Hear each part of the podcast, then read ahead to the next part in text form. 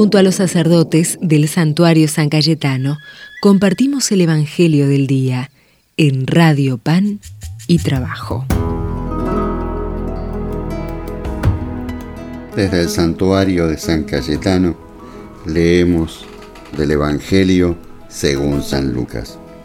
Después que Jesús predicó en la sinagoga de Nazaret, todos daban testimonio a favor de él y estaban llenos de admiración por las palabras de gracia que salían de su boca. Y decían, ¿este no es el hijo de José? Pero él les respondió, sin duda ustedes me citarán el refrán, médico, sánate a ti mismo. Realizaba también aquí en tu patria todo lo que hemos oído que sucedió en Cafarnaún. Después agregó, les aseguro que ningún profeta es bien recibido en su tierra.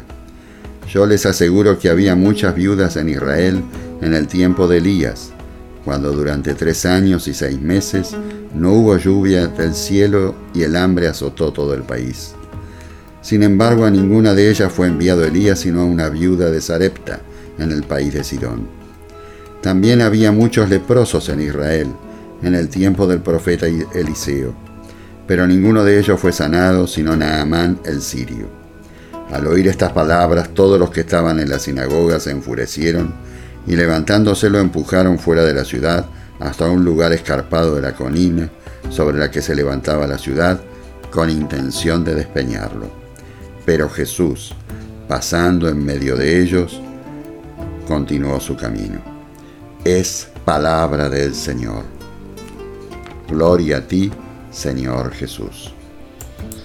Seguimos leyendo del documento de la Jornada Mundial de la Paz desde este año que escribió el Papa Francisco. Es más urgente que nunca que se promuevan en todo el mundo condiciones laborales decentes y dignas, orientadas al bien común y al cuidado de la creación. Es necesario asegurar y sostener la libertad de las iniciativas empresariales y al mismo tiempo impulsar una responsabilidad social renovada para que el beneficio no sea el único principio rector. En esta perspectiva hay que estimular y acoger y sostener las iniciativas que instan a las empresas al respeto de los derechos humanos fundamentales de las trabajadoras y los trabajadores, sensibilizando en ese sentido no solo a las instituciones, sino también a los consumidores, a la sociedad civil y a las realidades empresariales.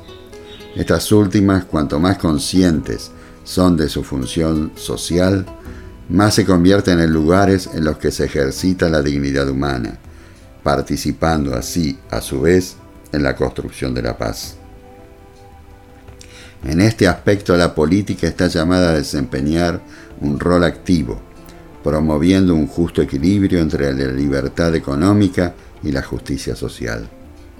Y todos aquellos que actúan en este campo, comenzando por los trabajadores y los empresarios católicos, pueden encontrar orientaciones seguras en la doctrina social de la Iglesia. Desde el santuario de San Cayetano, los bendigo en el nombre del Padre y del Hijo y del Espíritu Santo. Amén. Con